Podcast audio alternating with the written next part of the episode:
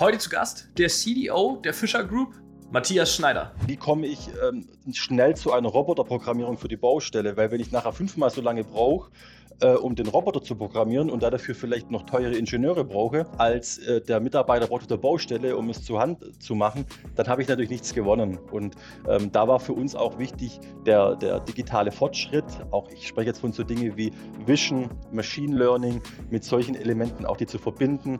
Und deswegen war es für uns jetzt der richtige Zeitpunkt, mit sowas zu starten.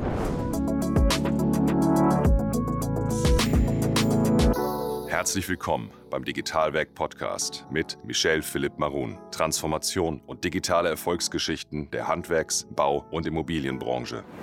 Matthias hat so wahnsinnig viele Neuigkeiten mitgebracht, dass es schon fast schwer fiel, sich für die spannendsten zu entscheiden und überhaupt zu sagen, welches spannend und unspannend ist. Also Fazit, es sind alle Themen, die er mitgebracht hat, hochgradig interessant und relevant. Mir kam da sofort natürlich auch die Frage in den Kopf geschossen, ob jetzt jeder Hersteller ein Robotic-Startup braucht oder einen eigenen Bot entwickeln muss oder ob man nicht viel mehr Synergien unter den Herstellern nutzen kann, um verschiedene Use Cases ähm, abzubilden. Ich habe Matthias versucht, mit Fragen zu löchern, also lasst euch äh, einfach inspirieren. Es gab Themen noch on top wie Sensortechnik in Dübeln und Schrauben, die verschiedenen Use Cases und welche Bedeutung die Zusammenarbeit mit Startups für die Fischer Group eigentlich hat. Aber bevor ich euch den gesamten Dialog erzähle, lasst uns gemeinsam reinspringen. Also, let's go! Matthias, herzlich willkommen. Schön, dass du heute dabei bist. Ja, vielen Dank für die Einladung. Ich freue mich sehr. Ich freue mich auch, weil wir haben nämlich so viel spannende Sachen. Ähm, das ist hier die Weltpremiere und ich, ich bin gleich ganz gespannt, über was wir alles nämlich reden werden. Aber bevor wir das machen und den Spannungsbogen aufrechterhalten, du bist äh, bei Fischer, bei Fischer Group, muss man ja sagen, ein wirklich großes Unternehmen mittlerweile. Ähm, du hast mir vorher gesagt, ihr habt irgendwie 5400 Mitarbeiter, aber kannst gleich selber noch viel mehr zu sagen. Wie kommst du in die Position CDO und warum braucht man als plakativer und sicherlich als spitz formuliert Dübel- und Schraubenhersteller ähm, einen CDO? Ja, ähm, ja, sehr gerne. Ähm, ja, die Fischer-Gruppe ist mittlerweile 5400 Mitarbeiter groß. Äh, dieses Jahr für uns auch ein großer Meilenstein, äh, die Milliarde äh, überschritten äh, im Umsatz. Ähm, ja, Unsere Unternehmensgruppe hat verschiedene Bereiche. Einer davon ist oder der größte ist Befestigungstechnik, äh, wie du schon erwähnt hast, haben aber auch noch andere Bereiche wie im Automotive-Bereich, wo wir äh, Interieurdinge machen für, für, Auto, für die Automobilbranche, ähm, haben Fischer Technik, äh, unsere äh, Division im Bereich Spielwaren, haben eine Consulting und, und, und.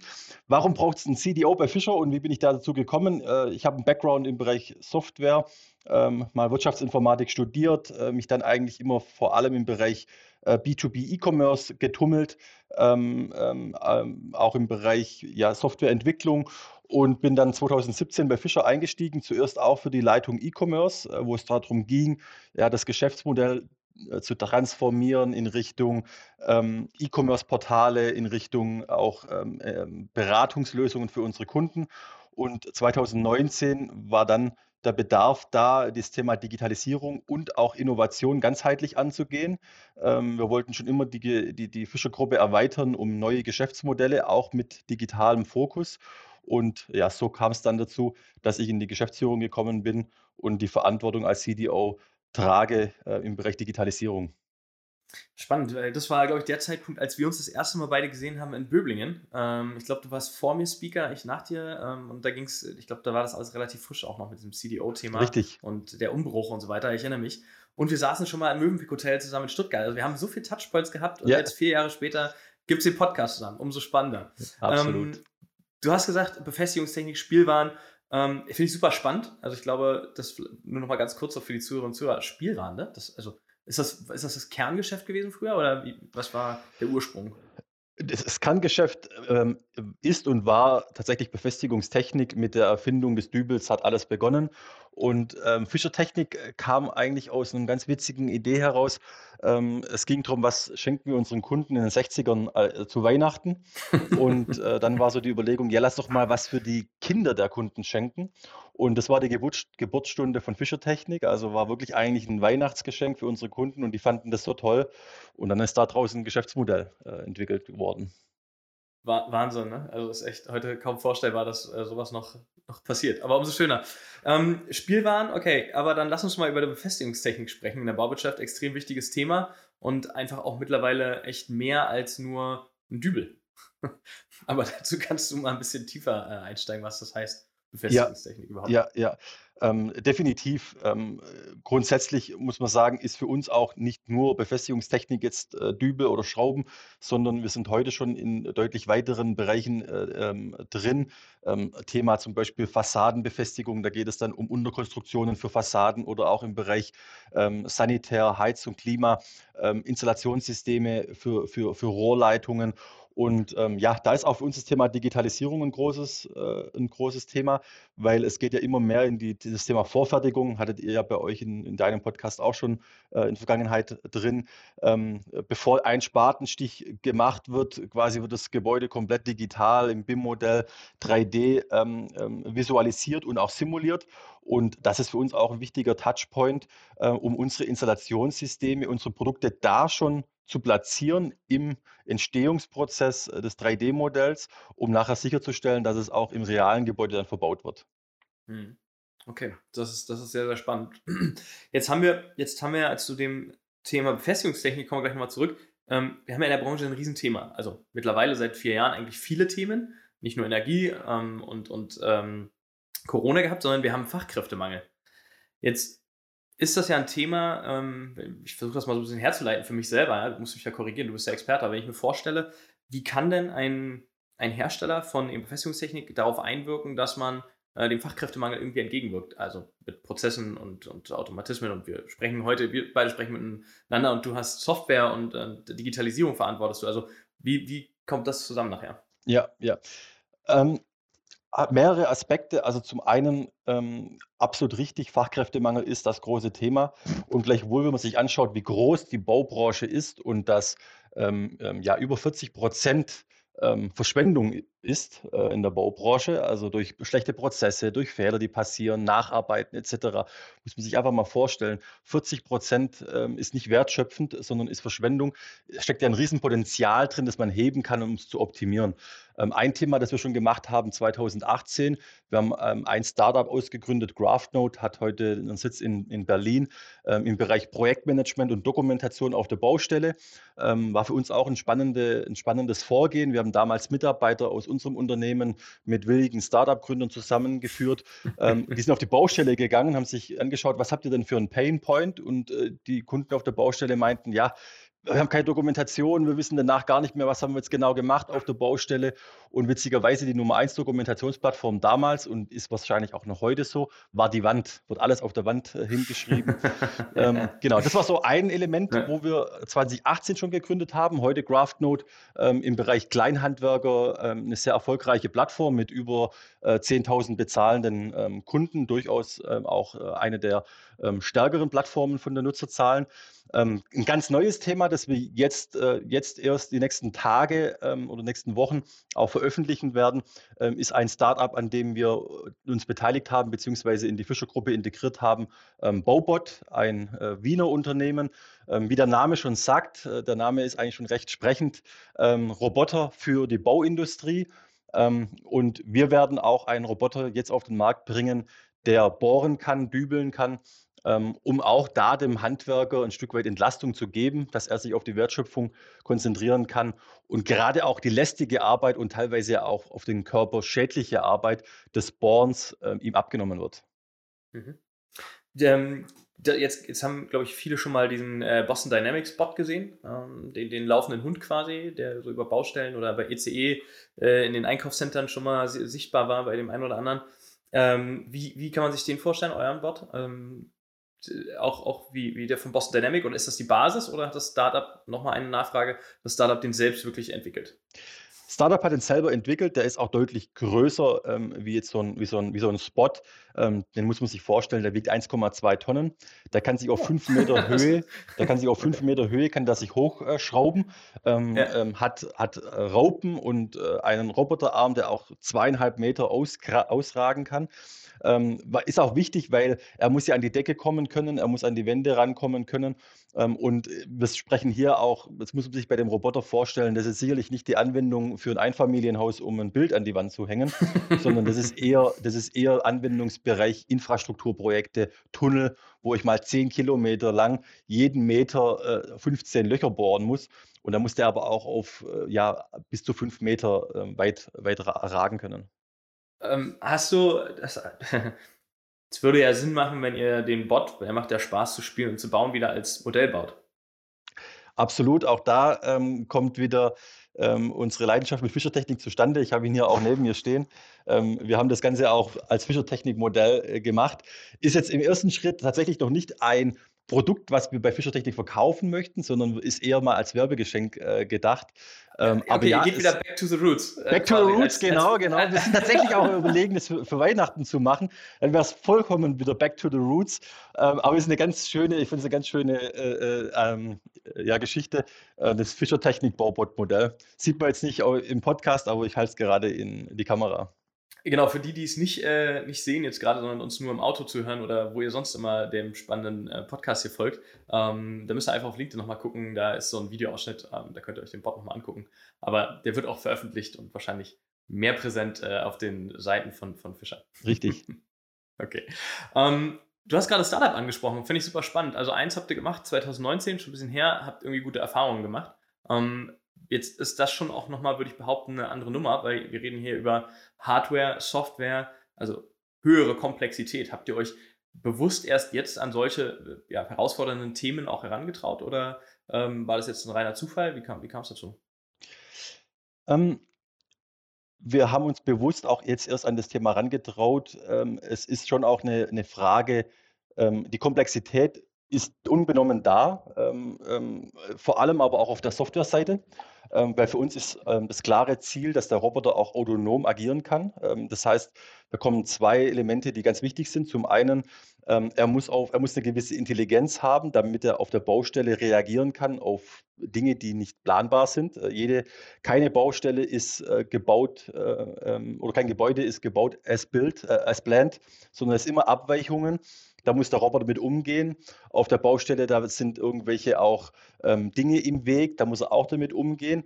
Ähm, das ist so der eine Aspekt. Und der zweite Aspekt ist auch, wie komme ich ähm, schnell zu einer Roboterprogrammierung für die Baustelle? Weil wenn ich nachher fünfmal so lange brauche, äh, um den Roboter zu programmieren und da dafür vielleicht noch teure Ingenieure brauche, ähm, als äh, der Mitarbeiter braucht auf der Baustelle, um es zu Hand zu machen, dann habe ich natürlich nichts gewonnen. Und ähm, da war für uns auch wichtig der, der digitale Fortschritt. Auch ich spreche jetzt von so Dingen wie Vision, Machine Learning, mit solchen Elementen auch die zu verbinden. Sensor, Sensor Mesh, dass ich verschiedene Sensoriken habe, LiDAR-Scanner, Laserscanner, ähm, Kameratechnik, das alles zusammenbringe. Ähm, da hat sich die Technik in den letzten fünf Jahren rasant entwickelt, ähm, auch um diese Peripherie äh, in Hardware günstig zu kriegen. Und deswegen war es für uns jetzt der richtige Zeitpunkt, mit sowas zu starten. Okay, spannend. War es auch der richtige Zeitpunkt dann, äh, dass, der, dass der Markt überhaupt jetzt ansatzweise ready dafür ist? Also die, du sagst jetzt gerade, der muss nachher ja programmiert werden auf die jeweilige Baustelle. Jetzt will ich dafür keine teuren Ingenieure haben, aber ich brauche ja trotzdem jemanden, der das Ding bedient, also ja. irgendwie einrichtet. Ja. Das heißt, die Akzeptanz des Users und dann ist die Frage, wer ist denn eigentlich der User von denen? Äh, wer, wer, wer bedient ihn oder wer, wer kauft ihn oder wer mietet ihn? Ja. Tatsächlich unterschiedlich. Wir bieten nämlich beides an. Wir verkaufen sowohl den Roboter, als aber auch wir bieten es an als Servicemodell. Also wenn jetzt ein Kunde sagt, hey, ich habe hier eine große Baustelle, Tunnel, da müssen jetzt 20.000 äh, ähm, Befestigungspunkte gesetzt werden. Ähm, dann bieten wir das im Full Service an. Das heißt, wir nehmen, wenn kein 3D-Modell da ist, kommen wir auf die Baustelle, nehmen einen Scan von der Situation. Wir modellieren die Befestigung, legen auch die statisch aus, ähm, damit auch der Kunde sicher sein kann, dass es hält. Ähm, äh, machen dann, leiten dann die Roboterprogrammierung ab und schicken dann auch eine eigene Flotte auf die Baustelle mit dem Roboter ähm, mit magazinierten Befestigungen oder mit Magazinen an Befestigung ähm, und führen, äh, führen die Arbeit aus und am Ende gibt der Kunde eine Dokumentation ähm, von der Arbeit. Also wir bieten das auch als Servicemodell an, auch für den Kunden möglicherweise einen guten Einstieg, um erstmal so selber damit ähm, zu starten, wie es funktioniert, ähm, bieten dann aber auch an, wenn jetzt ein Kunde auch einen größeren Bedarf hat, ähm, die Roboter zu erwerben und auch unser Ziel ist es, dass der Roboter, er ist sehr modular aufgebaut, dass er deutlich mehr Anwendungen auch kann. Schleifen, ausfugen, fräsen, ähm, you name it. Ähm, da, geht, da, geht, da geht noch viel. Hier noch ein wichtiger Werbehinweis. Wer von euch auf der Suche nach der passenden Handwerkersoftware ist, sollte sich unbedingt das Angebot von Tooltime ansehen. Die Software vereinfacht Arbeitsabläufe in Handwerksbetrieben aller Größen und Gewerke. Die Handwerkersoftware von Tooltime übernimmt dabei einen großen Teil der Planung und Struktur im Betrieb. Dabei werden Rechnungen, Angebote und Mahnungen zum großen Teil automatisiert und bieten den Nutzern zu jeder Zeit einen Überblick über die Einnahmen, Arbeitszeiten und Terminplanung. Getreu nach dem Motto von Tooltime, einfach mal machen, bietet die Software eine sehr benutzerfreundliche Oberfläche, die für eine einfache und schnelle Bedienung sorgt, ohne dass ihr auf wichtige Funktionen verzichten müsst. Durch die Nutzung sparen Betriebe im Schnitt 30 Prozent ihrer Arbeitszeit ein. Und wenn ihr doch mal Fragen habt zu der Funktion oder der Vielfältigkeit der Software, dann könnt ihr einfach den Kundenservice per integriertem Chat anschreiben und ihr bekommt in weniger als fünf Minuten eine Antwort. Darüber hinaus bietet Tooltime schon mehrere Preismodelle an, die abhängig vom Abrechnungszeitraum sind. Die Preise beginnen aber schon bei 35 Euro pro Monat pro Nutzer. Also einfach mal machen auf der Webseite tooltime.de vorbeischauen. Das ist irgendwie der nächste logische Schritt für mich, wenn ich sage, okay, ich habe jetzt einen Roboter, dann ist das ja nett, dass er Löcher bohren kann, aber muss der nicht eigentlich mehr können in der Zukunft? Also, oder muss jetzt auch der Farbhersteller eigentlich den, den Spritzroboter, der, der, der nicht mehr streicht, sondern irgendwie die Beschichtung spritzt, jetzt den auch noch entwickeln oder sollte er nicht ich sag mal, mit euch und dann ein Modul haben, was ich kaufe und äh, draufsetzen kann. Richtig. Deswegen war uns auch äh, wichtig, ähm, ähm, ja, das mit dem Startup zusammenzuarbeiten. Wir werden auch Bowbot als Startup immer selber eigenständig lassen, sodass die da auch quasi eine ja, Gewerkeunabhängigkeit haben und natürlich auch gerne mit ähm, Farbherstellern ähm, kooperieren können, ähm, um solche Anwendungen zu entwickeln, etc. etc. Am Ende des Tages sollte es schon so sein, dass nicht jeder seinen eigenen Roboter hat, sondern modular und dann vielleicht auch gerade ähm, ähm, die, die Applikationen da dafür entwickelt werden. Und so, haben, so hat das auch Bobot sehr clever gemacht, das Startup, ähm, sehr modulares System, ähm, dass ich auch vorne diese Endeffektoren, wie sie die nennen, äh, wechseln kann. Das, das ist vorne der Kopf. Der, genau. Der, okay. Okay. Ähm, ja, also ich glaube, diese Unabhängigkeit, du, du sagst das ja gerade, ich finde es spannend, dass ihr es äh, unabhängig lasst. Habt ihr ähm, eine Mehrheitsbeteiligung oder habt ihr es komplett übernommen? Du hast von Integration gesprochen. Ähm, wir, wir, haben eine Mehrheitsbeteiligung, aber nicht äh, komplett übernommen. Und zwar auch wichtig, wichtig ähm, die Gründer ähm, ja weiter partizipieren zu lassen. Mhm. Okay, auch so, ein, auch so ein Lernprozess gewesen über die letzten Jahre und über den ersten Startup-Erfahrungen? Ähm, definitiv. Äh, definitiv ähm, ist ein ganz wichtiges Element. Ähm, ähm, wenn man die volle Power und Dynamik äh, und auch das Entrepreneurshipment, wie man so schön sagt, möchte bei, bei, bei Start-up-Gründern, dann müssen die beteiligt mhm. sein. Ja, nee, absolut. Also es ist mittlerweile auch in Deutschland angekommen. Ja. Vor fünf Jahren, wenn man so ein bisschen rück, rückblickend, dann da war irgendwie gefühlt, ja, das ist eine tolle Idee, will ich auch gleich kaufen. Ja. Äh, also ich denke ich denk immer noch so an die erste Zeit, äh, Robeo war gefühlt, das Produkt gab es noch gar nicht, aber will ich kaufen oder will ich dabei sein, so ungefähr. Also diese Euphorie, die hat sich ein ja. bisschen gelegt zu ein bisschen gesunden Realismus und auch, äh, da ist ja Know-how auch in die Unternehmen, in die, in die Corporates gewandert, wie, wie muss sowas aufgebaut werden, was, was funktioniert und was funktioniert auch nicht. Ne? Das ja, es ist ein, ein, ein, ganz spannendes Themenfeld und man kann da, finde ich, auch teilweise lernen von den Venture Force. Ähm, die zügeln sich ja wirklich massiv ähm, und wollen ja gar nicht, die wollen ja gar nicht so viel Share, sondern die wollen ja auch bewusst relativ wenig Share. Und ähm, ja, ich habe da auch wirklich äh, meine, meine Lehren draus gezogen. Man muss sich auch immer bewusst sein, wenn ich irgendwo eine Minderheitsbeteiligung habe, dann bin ich vielleicht noch nicht so verantwortlich auch für die Prozesse, ähm, die dieses Startup macht ähm, oder auch ähm, die Dinge, die sie einhalten oder nicht. Stichwort ähm, DSGVO-konform. Wie, wie, wie konform ist das Startup, wie konform ist es nicht? Sobald ich das aber in einer Mehrheitsbeteiligung habe, bin ich mit der Gruppe voll in Haftung für all das, was äh, dieses Startup tut und habe da natürlich ganz andere auch Kontroll- ähm, und teilweise auch Maßregelungsthemen an der, an der Hand, ähm, die teilweise, muss man offen sagen, auch ein Startup ausbremsen. Absolut. Also ganz, ganz, ganz klar, also so spät wie möglich irgendwie in so eine Mehrheitsbeteiligung, als, also aus Startup-Sicht reinzugehen. Ähm, dann, dann bist du Corporate, ne? das, das geht nicht anders. Ja. Dann nimmst du, nimmst du ganz viel äh, Authentisches. Ja, bin ich, bin ich voll dabei. Ähm, wenn wir über Digitalisierung sprechen, wir haben über einen Roboter gesprochen. Für mich stellt sich mal die Frage, wie intelligent kann so ein Dübel eigentlich sein? Ähm, dass es jetzt für große Brücken und so weiter, das habe ich irgendwie in den letzten fünf Jahren auch gelernt, krasse Befestigungstechnik gibt, die weit ab von einem ganz normalen Fischerdübel äh, ist, den man aus dem, ähm, aus dem Baumarkt kennt, hier bei, bei Obi oder so. Aber wo geht denn da die Reise hin? Ich stelle mir, wenn wir jetzt über IoT-Plattformen sprechen oder ähnliches, irgendwie vor, ich kann eigentlich alles messen. Hat der sich verschoben ähm, oder hat er sich nicht verschoben, so ungefähr? Musste ich da noch den teuren, du hast von Ingenieuren gesprochen, ähm, irgendwie einmal im Jahr in so eine Kontrollbrückenprüfung äh, bringen und das, oder, oder kann das nicht der Sensor am, am Dübel? Also wo ja. geht denn da die Reise hin? Auch da ähm, haben wir jetzt oder sind wir gerade in der Veröffentlichung ähm, auch einer Neuheit von unserer Seite aus, beziehungsweise zwei, ähm, weil genau das haben wir eigentlich entwickelt. Ähm, wir haben ähm, Dübel entwickelt, der Sensorik in sich trägt, ähm, sowohl einen Dübel als auch eine Unterlegscheibe. Ähm, Sen Sensor Anchor, Sensor Disk nennen wir, nennen wir die Produkte ähm, und sind, äh, zielen genau darauf ab, Daten zu sammeln von, von Bauwerken, ähm, um unterschiedliche Dinge äh, damit zu machen. Zum einen ein spannender Anwendungsgebiet ist das Thema Sanierung und auch ähm, ja, frühzeitige Instandhaltung von Gebäuden. Ähm, umso früher man einen Schaden an einem Bauwerk detektiert, umso früher man diesen behebt, umso günstiger ist auch die Sanierung und umso länger kann ich auch das Gebäude betreiben oder das Bauwerk. Hochinteressantes Thema. Ähm, denkt man an Brücken. Ähm, es ist natürlich deutlich günstiger, eine Brücke zu sanieren, wie abzureißen und neu zu bauen. Ähm, wenn ich die Schäden frühzeitig erkenne, detektiere, kann ich da dagegen ähm, ähm, gegensteuern. Und genau mit unserem Sensoranker ist das möglich. Ähm, kann man sich vorstellen, äh, ist ein normal, normaler Anker, jetzt kein kleiner Kunststoffdübel, sondern wir sind da schon eher im Schwerlastbereich, so Größenordnung 16 Millimeter aufwärts ähm, ist eine Ankerstange, die auch äh, eingeklebt wird und enthält im Kern Sensorik, die, die das detektieren und messen kann. Wir haben dazu noch ein Gateway entwickelt, ein IoT-Gateway, das die Daten in unsere Cloud äh, sendet, haben mittlerweile auch eine MyFisher Cloud entwickelt. Ähm, und in der MyFisher Cloud werden diese Daten analysiert und ausgewertet, auch in einem, in einem Normkorridor verglichen. Und wenn eine Schwellwertabweichung da ist oder wenn das Normverhalten äh, nicht mehr da ist, ähm, dann wird der Kunde informiert, äh, derjenige, der dieses Bauwerk betreibt und er kann schauen, was ist da los, ist da vielleicht ein Schaden irgendwo und kann den beheben. Ein interessanter Anwendungsbereich.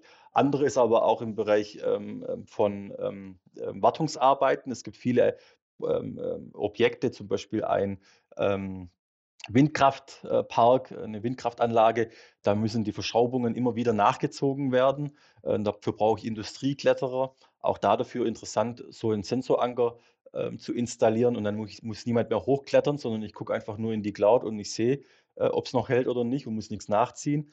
Ähm, das, sind so, das sind so die Dinge, die wir damit machen. Das zweite Produkt, Sensor Disk, äh, ebenfalls sehr, sehr spannend, äh, was da ganz witzig dran ist, ist eine Unterlegscheibe, die hat auch Sensoren enthalten, hat aber keine Batterie, ist passiv und kann mit dem Handy ausgelesen werden.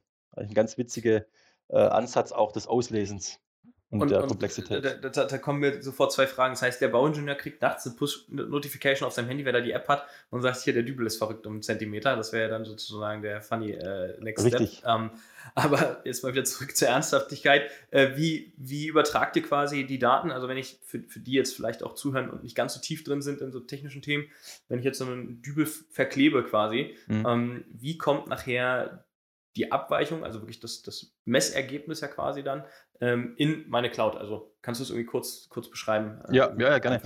Ähm, bei dem Sensor Anker, da ist es tatsächlich so, da, der hat eine Steckdose, also der hat oben am Kopf eine Steckdose, da kommt ein Kabel rein und wird an ein Gateway angeschlossen, das dann in der Nähe ähm, äh, installiert wird und das Gateway hat Funk, IoT-Funktechnologie, um die Daten in die Cloud zu schicken. Bei der Unterlegscheibe ähm, ist es so, die hat eine Kunststoffseite und äh, da ist eine NFC-Antenne ver verbaut und ich halte das Handy dran und über NFC werden die Daten übertragen. Spannend. Ich glaube, das, das ist für viele Neuland. Also ähm, würde ich jetzt mal behaupten, dass äh, wenn man da nicht tief drin ist, ne, wie wird das übertragen? Weil ähm, ganz oft auch Fragen sind ja im Bauvorhaben, ich bin irgendwo, wo kein Empfang ist, wie kriege ich Daten trotzdem raus aus dem Momentum, wenn ich irgendwo stehe, ich brauche trotzdem eine Echtzeitabfrage in dem Moment für zig Use Cases, habe ich das schon gehört. Ja. Finde ich immer ganz, ganz spannend. Also es betrifft ja so viele verschiedene Bereiche.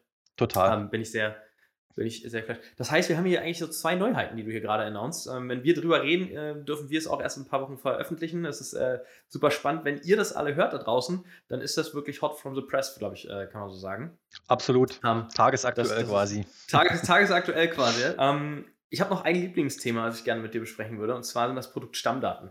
Mhm. Ähm, also ich, ich kenne noch den Katalog von Fischer, so schön gedruckt und recht schwer und groß so gefühlt ähm, hinzu, was machen eigentlich Produktstammdaten heute und ähm, ist die Hausaufgabe, die Frage an dich, ist die Hausaufgabe, dass die vernünftig, so vernünftig sind, äh, erledigt oder ist dann auch so viel zu tun? Und dann wäre eigentlich die Frage, kann ich nicht eigentlich auch erst so eine Produkte wie die gerade beschriebenen äh, äh versuchen zu entwickeln, wenn ich die Hausaufgaben gemacht habe? Ja. Ähm, auch ein ganz spannendes Thema und auch für mich tatsächlich auch ein Lieblingsthema.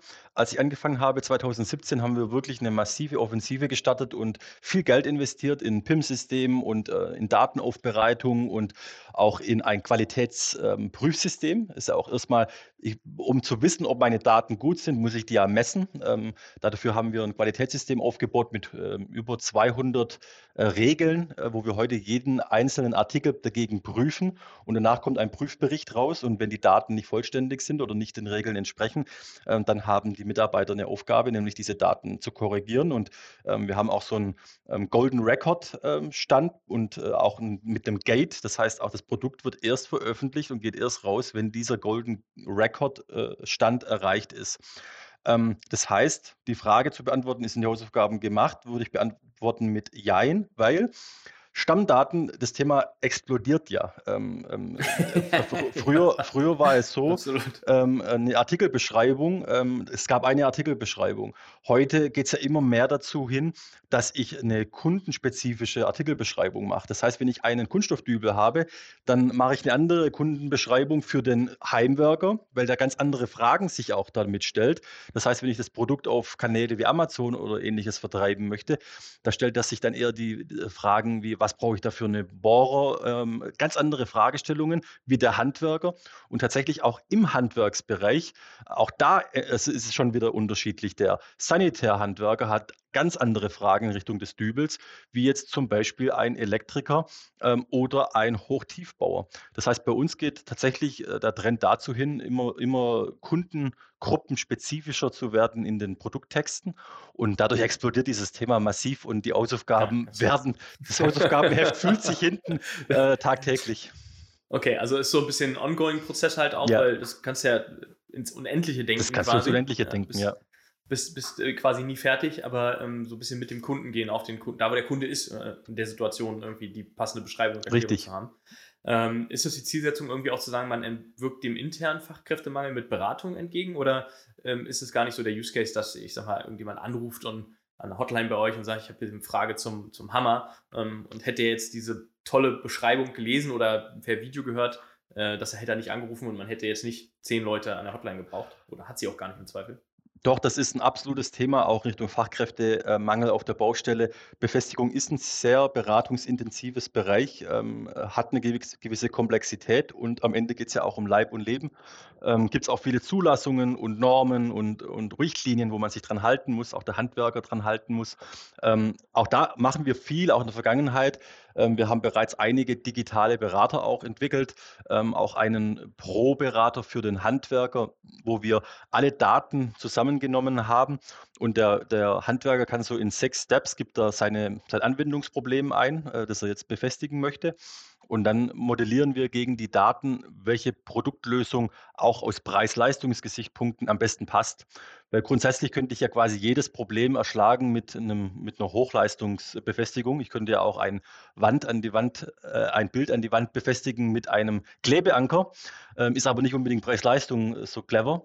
Ähm, und da haben wir tatsächlich auch Algorithmen entwickelt, um dem Kunden zu zeigen, mit diesem Produkt bist du quasi in den Normen, was äh, die, die Traglast angeht.